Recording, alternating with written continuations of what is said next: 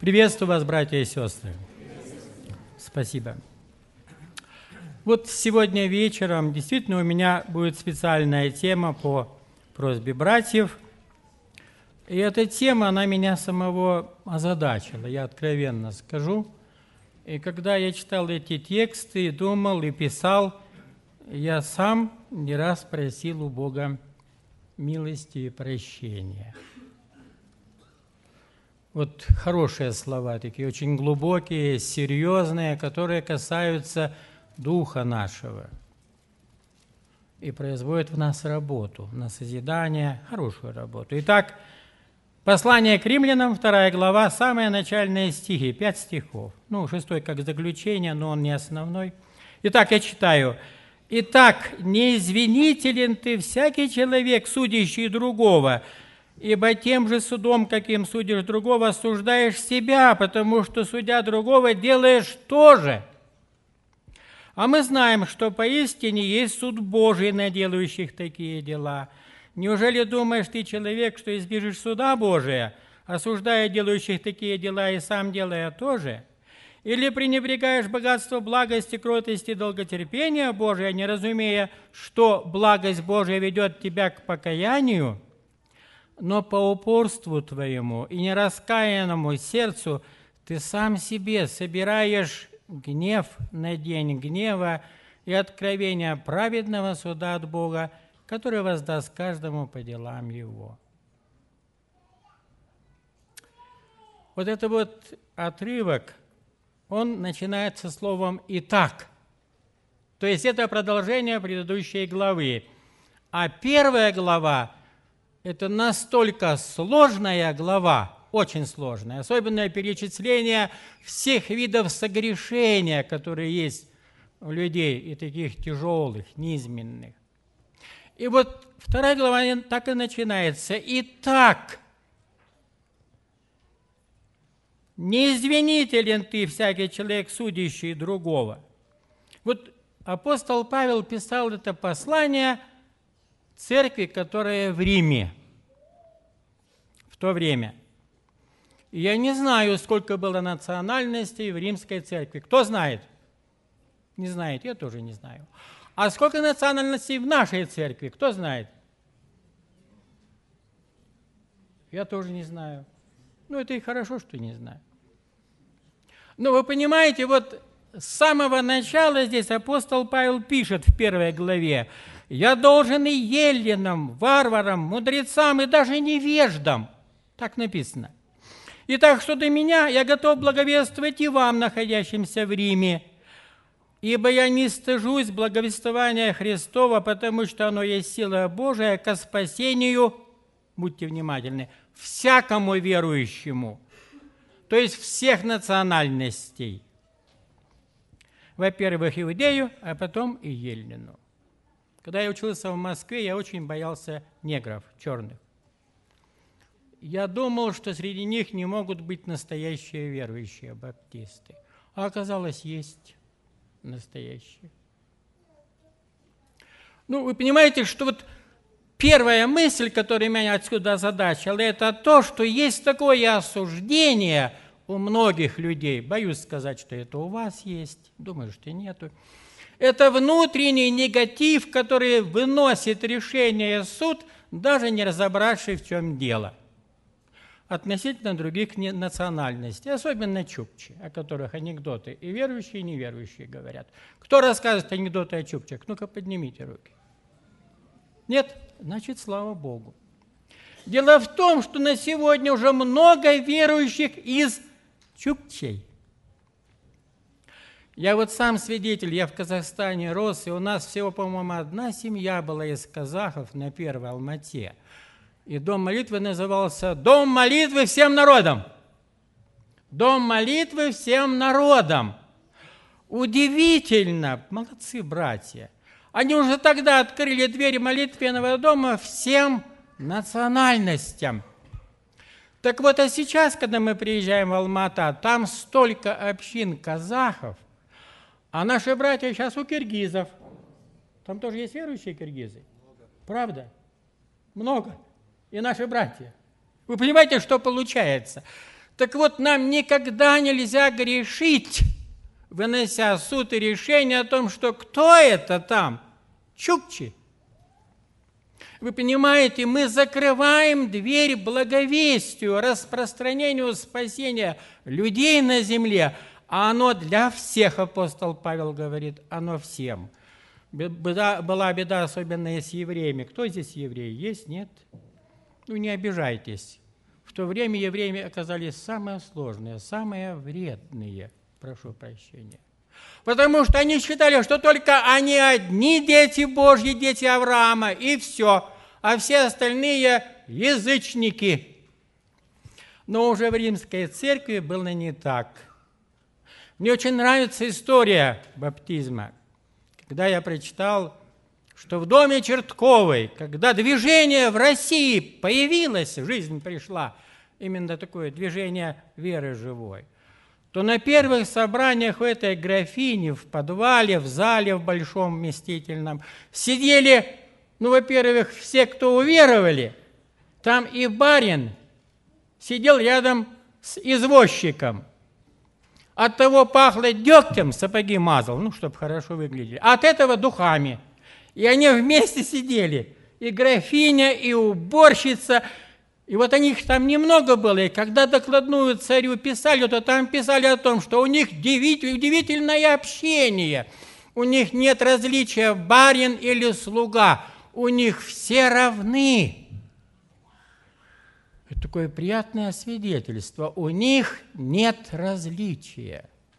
Так вот, первая мысль – это суд, который люди выносят с негативом о том, что не для них благовестие, для них. И нам нужно открыть сердце свое, чтобы всех вместить. Но это первое значение слова. К тому же, вот когда я справку такой посмотрел о послании к римлянам, где 16 глав всего, я первый раз это нашел, не обращал внимания, а здесь нашел – Ветхий Завет цитируется в послании к римлянам 57 раз. Удивительно. Используются ключевые слова, слово «Бог» 154 раза. Это для всех народов земли. Слово «Бог» 154. А слово Закон используется 77 раз, Христос 66 раз упоминается, грех 45 раз, а Господь, это слово только 44 раза, а вера 40 раз. Вот ну, всего 16 глав, и сколько там богатства. И еще меня озадачило, почему-то апостол Павел, движимый Духом Святым, с самого начала положил основание, что нам нужно позаботиться о нашем духовном состоянии, вот будьте внимательны. Потому что, оказывается, есть распространенный грех, за который я лично никогда не слышал, чтобы отлучали. Это называется осуждение. У вас в церкви кого-нибудь отлучали за осуждение? Харисти, нет? А в зале кто-то был членом церкви, где за осуждение хоть раз отлучали? Трудно доказать. Трудно доказать. Вы знаете, оказывается, вот это неуловимое, тяжелое слово, оно разрушает нас, но за него никто не наказывает. Оно наказывает тех, кто этим занимается. Это страшнее, страшнее решения церковного. Слово «осуждение» и «рассуждение» очень близко, такая тонкая перегородочка такая – и очень часто мы переходим ее. Я сам себя на этом ловил. Нам нельзя никого ни в чем судить. Потому что мы с вами не судьи. Суд нужно отдать Богу. Есть суд э, словами, а есть суд мысленный. Вот, допустим, как тебя не стыдно, ты в таком виде на собрание пришла, бессовестная. Ну, это мы не говорим так, мы так думаем. Ну, там где-то сестра какая-то, может, утром была, я не помню. Но вы понимаете, вот мы осуждаем, да, уже, то есть мы, будет собеседник, мы сразу это выпалим, и оно пойдет. Нельзя этого. Вот этот отрывок священного писания, он работает и масштабно, и индивидуально на меня. Почему? Потому что он регулирует наши отношения мои с женой и ваши с женой. Мужья, вы здесь? Ваши отношения с женой регулируют. Ну, допустим, муж говорит, ужас какой! На кого ты похожа? Женился на тебе. Это значит, какой я хороший, как я ужасно ошибся. Подобрал тебя. Это она какая? Никакая. Вот оно выходит, что в этой семье такие неравные, муж такой золотой на троне, а она ничтожная, никудышная. Вот не жена, не жена ты здесь, да, вот слушайте, как бывает. Не ошибитесь потом. Или наоборот, она. Ужас какой! Ну, были же хорошие ребята, пошла за тебя. Я достойна большего. Она этого не сказала ему, но она так вложила. Ну-ка, кто так думает? Ну-ка, поднимите руку. Не думаете? Хорошо делаете. Сегодня утром было собрание. Первый, второй проповедник, первый проповедник употребил слово, которое ну, для меня оно так хорошо понравилось, я записал. И он говорил о том, что «Ибо воля Божия есть...» Что? освящение ваше.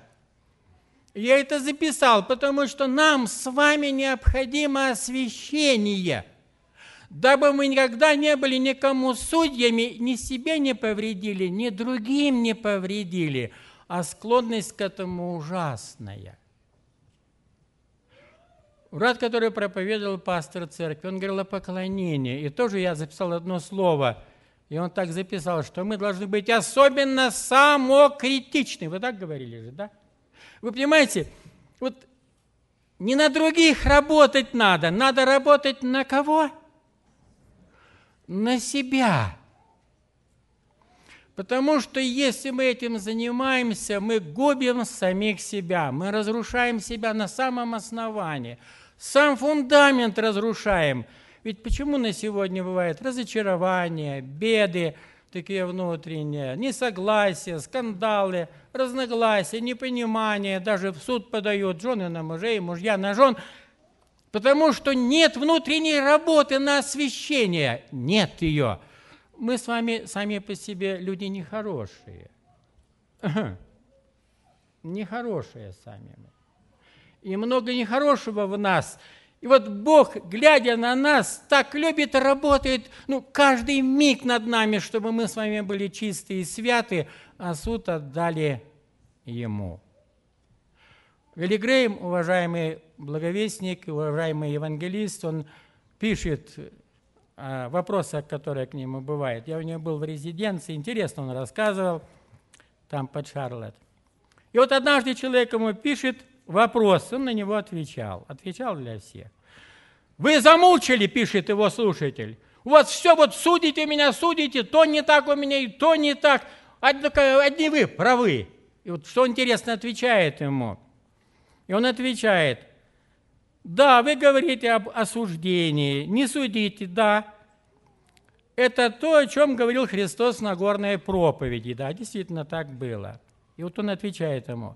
Но это совсем не значит, что, тем не менее, что мы должны быть безразличны к тому, что правильно или что ошибочно. Или мы не должны переживать об опасностях, исходящих от аморальных решений или ложных верованиях.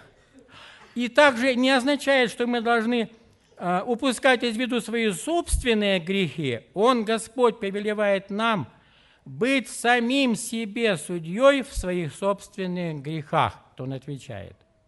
А дальше пишет, наши грехи могут быть больше тех, э, что мы видим в других окружающих людях. И вообще его слова «не судите» говорит о правильном избрании жизненного пути.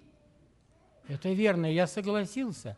Думаю, как правильно он сказал – это глубже, чем просто сказать, посмотреть или подумать осуждающее. Это сам образ жизни, вот как сегодня было поклонение Богу, поклонение Богу, оно исключает осуждение одного другого. Исключает совершенно. Вы знаете, вот как-то невольно, когда мы о ком-то говорим плохо или думаем плохо, мы выделяем себя о том, что я не такой – я святой, я так никогда бы не сделал. Что это он так детей воспитывает? Ужас какой! Вот дали бы мне их, я бы их шелковыми сделал. Ага, сделаешь их шелковыми. Твое время придет. То есть получается, что я хороший отец, а все остальные какие? Ужасные. Но дело в том, что время надо. Вот Ив интересно записано, 42 глава, 7 стих. «И было после того, сказал Господь, и было после того». Запомните эти слова. Потому что все, что мы с вами не делаем и какие решения не выносим, после этого обязательно что-то будет. И было после того. А что будет? Братья и сестры, есть такой закон неписанный, а может быть, как вот в Галатам сказано, что посеешь, что пожнешь. Но когда мы кого-то осуждаем, нам обязательно это приходит в жизни, чтобы мы это пережили, и Господь нам покажет, ну как? Ну как? В нашей церкви жила сестра, была там в России сестра, которая ужасно осуждала и всех ловила. Она находила все согрешения – ну, кого видела, кого слышала. У них дети были, дочери особенно старшие.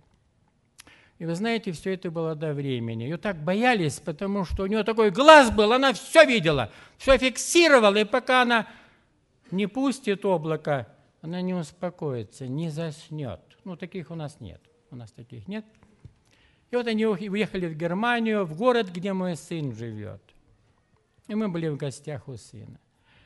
И он говорит, папа, если бы вы знали, что произошло с этой сестрой, вот та, которая в церкви была, все ее знали. Я говорю, что случилось? Случилось, старшие дети, особенно дочери, ушли на улицу красных огней. Я не знал, что это такое, потом мне пояснили. Продавали себя. Это ужасно. И когда она увидела это, что она делала? Она кричала – она в церкви беспрестанно просила у всех прощения, звонила в Россию, находила о ком, что она говорила, молила у Бога, Господи, скажи, на кого я говорила. Почему? Она как будто поняла, что ты сеяла, теперь ты жнешь. Зачем ты это делала? Оно же приходит, беда нас не спрашивает.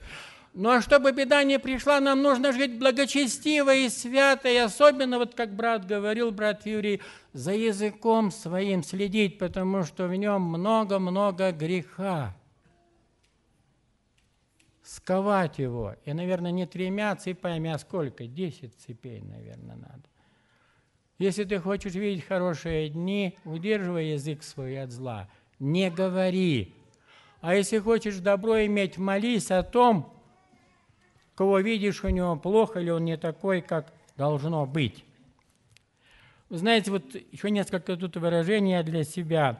В собственных глазах, вот мы, когда выносим суд кому-то или как-то, вот, мы чистые, высокодуховные, а другой грешник, нечистый. Но ведь это не так. Вся, видимо, еще в том ситуация, что у тебя рядом плохих людей не было. У детей хорошая папа с мамой – Родственники никогда вопреки не говорят. Вот в церкви с тобой здороваются, никогда тебя не трогали, хотя ты живешь как хочешь.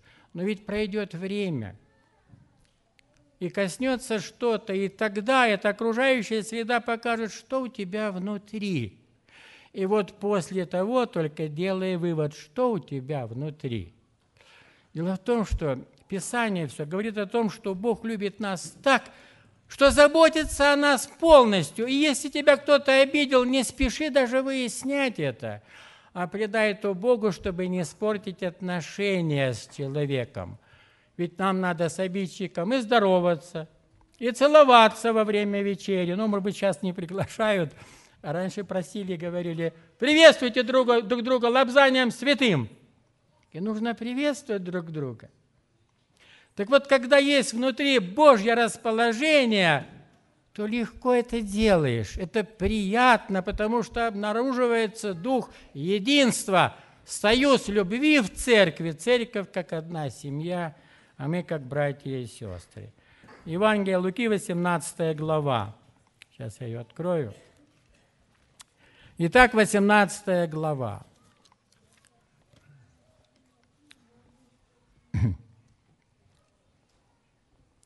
Сказал, да, 9 стих, если кто-то или на экран, или кто-то хочет Библию открыть. Сказал также Христос к некоторым, которые уверены были в себе, что они праведные и уничижали других. Следующую притчу сказал. Два человека вошли в храм помолиться. Один фарисей, другой мытарь. И вы знаете это место, и я. Но просто внимательнее посмотрим еще разок сегодня вечером. Фарисей встал, э, встав, молился сам себе так – Боже, благодарю Тебя, что я не таков, как прочие люди. Братья и сестры, ведь это о нас с вами речь идет. Кто-то, может быть, сегодня молился или сейчас будет молиться и скажет, Господи, я благодарен за то, что я не такой, как здесь все собравшиеся тут сидят. И в хоре, и с левой стороны, и с правой стороны. Понимаете, вот идет внутренняя беда – не таков, как прочие люди. Грабители, обидчики, прелюбодеи, как этот мытарь. Пощусь два раза в неделю, даю десятую часть из всего, что я приобретаю. Мытарь же, стоя издали, не смел даже поднять глаз на небо. Но, ударяя себя в грудь, говорил, «Боже, будь милостив ко мне, грешнику, сказывая вам, что сей пошел оправданным в дом свой более, нежели тот, Ибо всякий возвышающий сам себя унижен будет, а унижающий себя возвысится. Вот оно, братья и сестры. Это внутренние духовные законы нашего благословения. Вот я много лет в церкви, я постоянно замечаю, что постоянно во время вечери употребляется и читается какая глава? Одиннадцатая глава. И очень часто какие слова упоминаются? Исследуйте самих себя. Да испытывает ли себя человек. Почему? Ну, для того, чтобы не пострадать. Там написано, лучше бы вы сами себя судили, тогда бы вы не были осуждены с миром. А там еще это такая есть одна фраза, почему Э, не даже не некоторые, а многие умирают. Как-то страшно это. Даже страшно. Почему? Я в жизни встречал людей, которые примирялись с людьми и с Богом именно тогда, когда на ложе смерти. Что получается? Оказывается, когда мы в кризисе, особенно больны, или когда мы при смерти – мы особенно прислушиваемся к голосу Духа Божия внутри, и Он открывает, в чем мы с вами виновны.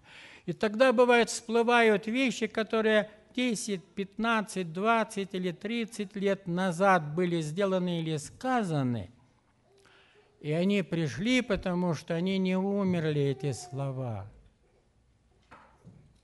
В них должно быть раскаяние, и они должны быть омыты кровью Иисуса Христа – нам никогда никто не позволял быть судьями, выносить решения, распространять зло, клеветать друг на друга. Никогда никто не позволял ради нашего благословения. Суд принадлежит только Богу. А нам же, если мы видим согрежающего, переживать, плакать, сострадать и молиться о нем, дабы его приобрести – вот интересно, как Евангелие. И вот в данном случае то же самое, что даже, оказывается, в храме такие вещи были, может быть, они и сегодня где-то повторятся, но это слово, оно живое и действенное, оно нам говорит, дабы никто из нас не был в этом повинен, потому что это то, что губит нас и убивает нашу духовность, нашу близость с Богом. Когда мы грешим, мы не можем с Ним общее иметь. И еще Интересно, что вторая царств, 12 глава и 7 стих. Ну, я немножко чуть раньше возьму. Это поспешность в наших словах и решениях. Данная глава говорит о Давиде. Вы, наверное, уже догадываетесь, о чем. И послал Господь э, Нафана к Давиду, и тот пришел к нему и сказал ему, в одном городе было два человека, один богатый, другой бедный. Богатого было много тельцов и овец, А у бедного одна овечка, он ее приобрел и ее кормил, поил, на груди она у него спала. Помните?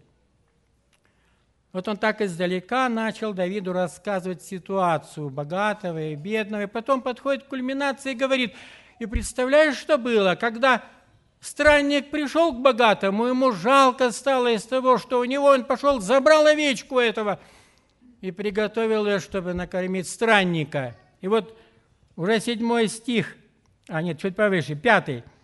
Сильно разгневался Давид на этого человека и сказал Нафану, «Жив Господь, достоин смерти человек, сделавший это.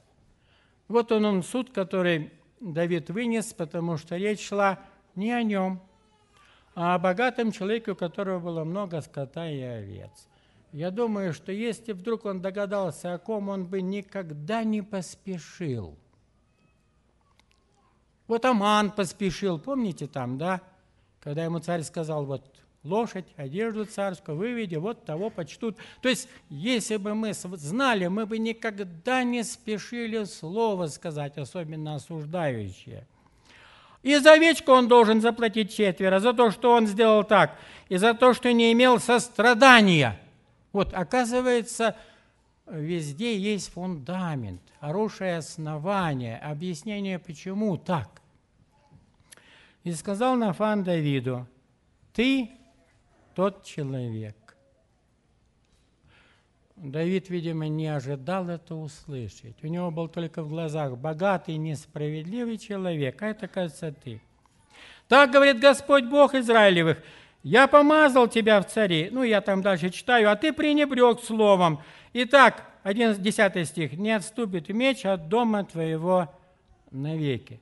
Вы знаете, вот то, что мы с вами делаем в жизни – то, что мы с вами говорим или мыслим, у Бога это так, работает все, даже мысли наши.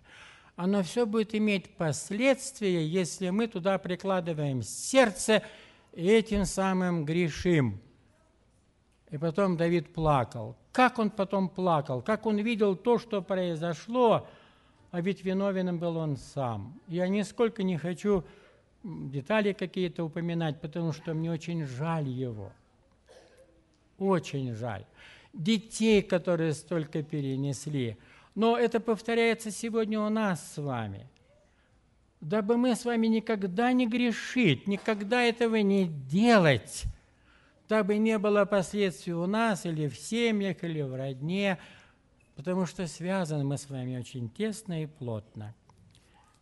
Вот это вот место, оно особенно говорит. знаете, милосердие, забота, молитва о покаянии других важны. Потому что, вот знаете, когда мы о себе, когда вот падаем, ну, для себя так пометил, когда мы сами падаем, согрешаем или поступаем неправильно, плохо говорим о других людях, мы всегда себе находим оправдание.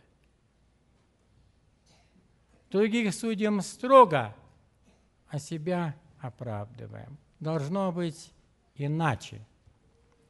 Вы знаете, вот в нашей церкви здесь ранее чуть, вот на этом месте среди проповедников сидел один из проповедников. Его звали Геннадий. Фамилия у него одна и другая. Одна Сорниченко, вторая Любашин. Кто-то помнит из старых членов церкви. Он э, автор многих рассказов. Я один из рассказов коротко немножко вспомню. Он называется «Суд». Он сам писал о самом себе – я был у них дома и в церкви, где это происходило. Но поскольку он прямо открыто это всем сказал, чтобы дабы и другие знали, то я легко говорю его имя и фамилию. Оно и на интернете есть, можете набрать суд, такой-то автор. В чем там была суть? А суть была очень проста. Он в воскресенье утром побежал на рынок картофель купить, осень. Надо успеть загрузить все это закрома на зиму. И когда бежал по рядам, вдруг «А, знакомое лицо старца из церкви увидел, растерялся. Воскресенье, утром он здесь, на рынке, ужас какой. И он пишет, он остановился и так внимательно посмотрел на него, а тот торговал, вот веретено там делают, как это вот, э, шерсть, слово какое? Прялки, спасибо. Прялками торговал, еще чем-то. И когда наш брат посмотрел на него так внимательно взглядом, как мы можем только посмотреть, эх ты, он не говорил ничего, там же люди были. Он просто посмотрел, эх ты, пенсию получаешь, и тебе мало. В воскресенье, когда собрание, ты здесь торгуешь. Ай-яй-яй-яй-я. И этот старец увидел взгляд и понял – потому что взглядом можно передать многое. И опустил голову, и ничего, ничего не отреагировал. И он дальше пишет о том, что побежал, он мне сам рассказывал потом, ну, коль пишет, так пишет. Итоге взял, и когда прибежал на собрание, к удивлению, а этот старец уже сидит здесь. И он, ну, хоть на собрание ты не пропустил, слава Богу. Ну и прошло год или два, я там не знаю, заболел этот старец, и вот умер, и похороны. Ну, естественно, церковь на похороны всегда с таким сердечным участием, и он там был. И вот когда собрались все, он-то знает этого торговца по базару, и так, да, собрались, знали бы вы его, как он на рынке торгует, пришли почтить святого умершего. Ну и когда вот к захоронению свидетельства появились, вдова вышла и вдруг плачет и говорит, не могу молчать. Этот брат, когда мой муж умер, несколько лет ложил деньги в конверте в почтовый ящик, мы бы не выжили. И мы даже не знали, кто это делал, но я поговорила со своими детьми, проследите. И они не спали и увидели, что этот старец деньги ложил. Он никогда не говорил об этом об этом. Потом второй, потом третий, потом четвертый, потом одному он обучение какое-то оплачивал. И брат стоял, слушал и не узнавал умершего.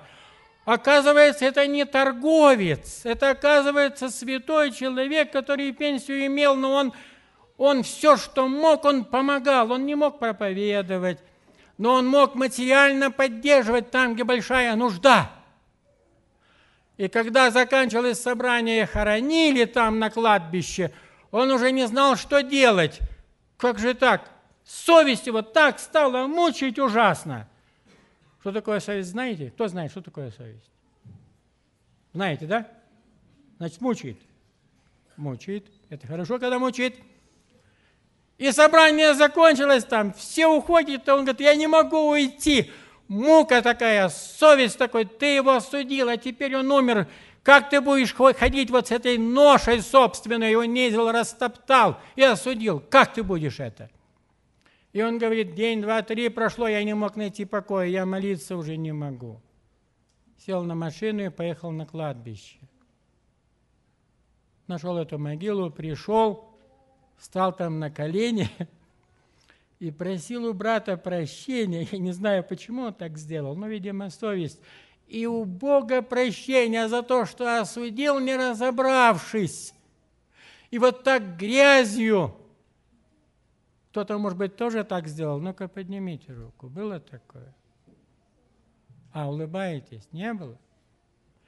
И вот только когда я там помолился, говорит, когда я встал, я вздохнул – Тяжесть внутренняя, это хорошо, когда тяжесть, когда Бог говорит, что ж ты делаешь?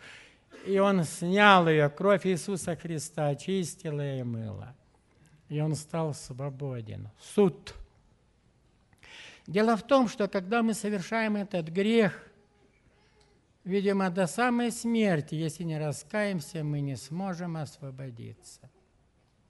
Вот так мы с вами устроены – Бог вложил в нас совесть, хорошо, когда она чистая, которая говорит о том, что тебе нельзя. Ну, другие, другие, может быть, и можно. Ну, неверующие люди, не знающие, но ты знаешь истину, тебе этого никогда нельзя.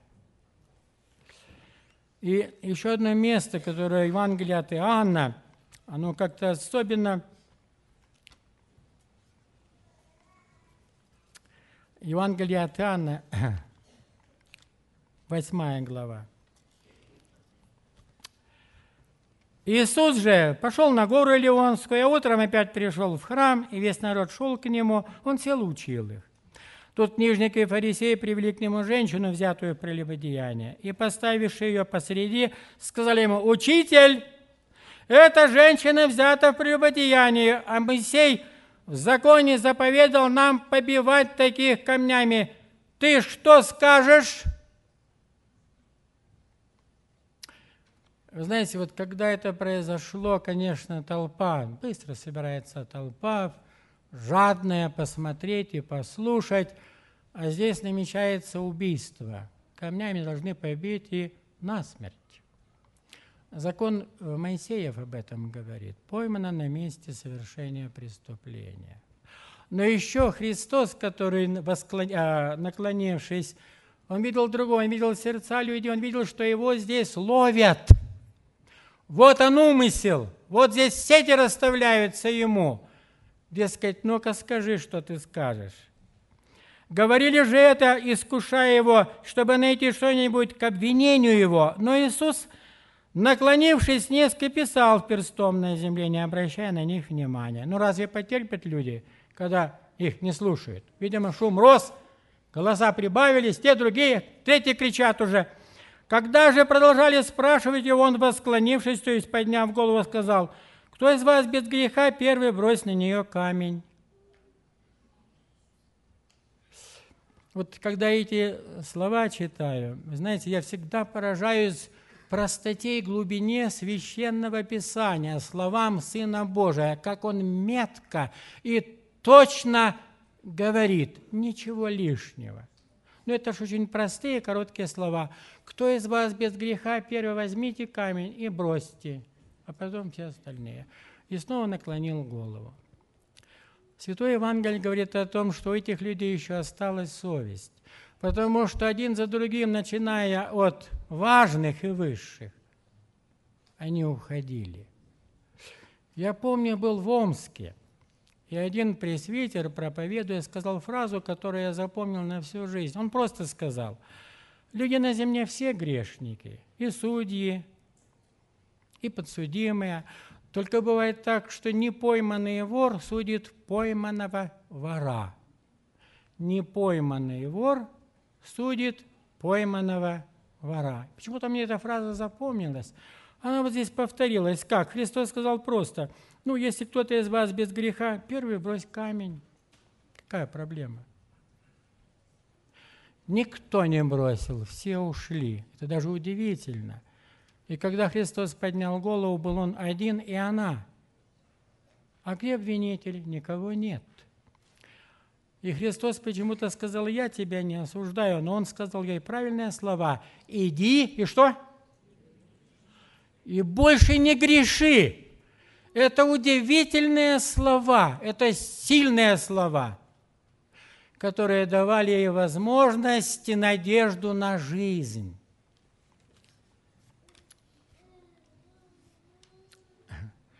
Я бы хотел одно место открыть, это Псалом 138. И мы с вами прочитаем последние слова. «Испытай меня, Боже!» Давид говорит, 23 стих. «Испытай меня, Боже, и узнай сердце мое, испытай меня и узнай помышления мои, и зри, не на опасном ли я пути, и направь меня на путь вечный». Я еще раз повторю – Испытай меня, Боже, узнай сердце мое, испытай меня и узнай помышления мои, зрения, на опасном ли я пути, и направь меня на путь вечный. Вот на этом ряду два ряда было. Много лет назад я говорил на тему отношения родственников, которые бывают так поссорятся, что даже на кладбище не хотят идти. А надо мирно жить. И когда я пригласил к молитве, молитва была, а после молитвы – там в конце один встает, брат подходит к этому здесь и говорит, ну ладно, давай руку, хватит уже. Ну, сказано было родственникам помириться, давай, давай руку, вставай. Давай обниматься и целоваться, хватит. Мне было так интересно, я здесь рядом же был. Братья и сестры, вот Давид очень правильно говорит. Нам нужно правильные выводы сегодня делать. Если мы любим Бога и хотим благочестивой жизни и духовного успеха, в сердце своем, в семье, с женой, с детьми или в церкви, с родственниками, нам нужно обязательно искренне помолиться Богу, Господи, ну вот я пред лицом Твоим, Ты судья, Ты единый можешь вынести правильное решение. Вот я искренне прошу, где я не так сказал, что-то сделал, открой, я пойду и обязательно примирюсь и заглажу. Братья и сестры, кто-то из вас это готов сделать или нет? Или вы никто не виноват? Никто не виноват? Никто не виноват. Вы понимаете, вот мы всегда себя оправдываем, потому что относимся к себе снисходительно. И я такой же, и вы такие. Но если мы хотим знать правду и быть близко к Богу, нужно искренне сказать, Господи, вот как ты скажешь, я так и сделаю. Откроешь, я пойду. Почему? Потому что это мешает мне общению с тобой. Виновен, попрошу прощения. Должен, воздам четверо. Причинил неправедность это что-то, или там кто-то уже умер. К родственникам пойду, признаюсь, скажу, что это от меня выходило. Я причина всех бед. И вы знаете, вот когда мы исправляем наши пути, Бог тогда делает удивительно, Он чудеса делает в нашей жизни. А вот если мы упорно, вот как сказано в Римлянам читали, но по упорству твоему и нераскаянному сердцу ты сам себе собираешь гнев на день гнева и праведное откровение от Бога. Особенно трудно с пожилыми верующими. Знаете об этом, да? Потому что они никогда не согрешают. Они так давно веровали, что они не могут никаких ошибок иметь. Так вот, Какая работа должна быть с нами, чтобы каждый сказал, Господи, независимо от возраста, я спешу к Тебе. Почему? Потому что хочу в вечности вместе с Тобою быть. Очисти меня и освети, прости меня. Не извинителен я, судящий другого, потому что только Ты, Владыка, единый судья есть. Испытай меня, Боже, и узнай сердце мое. Но теперь время для молитвы. А потом, когда будем расходиться, на парковке где-то у машины есть возможность подойти, пожать руку и сказать несколько хороших слов. Вы поняли меня, да? Помолимся. Аминь.